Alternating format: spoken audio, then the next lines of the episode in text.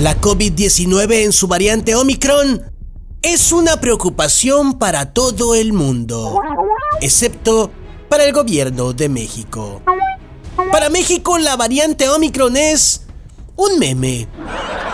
Omicron para el gobierno mexicano es como un chiste con risas grabadas.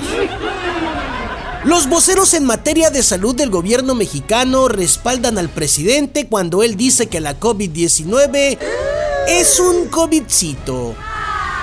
Es decir, cuando dice que es un catarro que se cura, entre otras cosas, con Vaporub.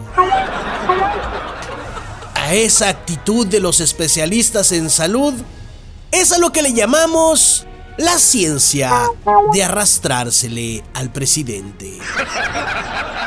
Esto que atestiguamos en México ante un gobierno rebasado y pasivo es lo que pasa cuando en la cuarta ola de COVID-19 este ya no le viene a su gobierno como anillo al dedo.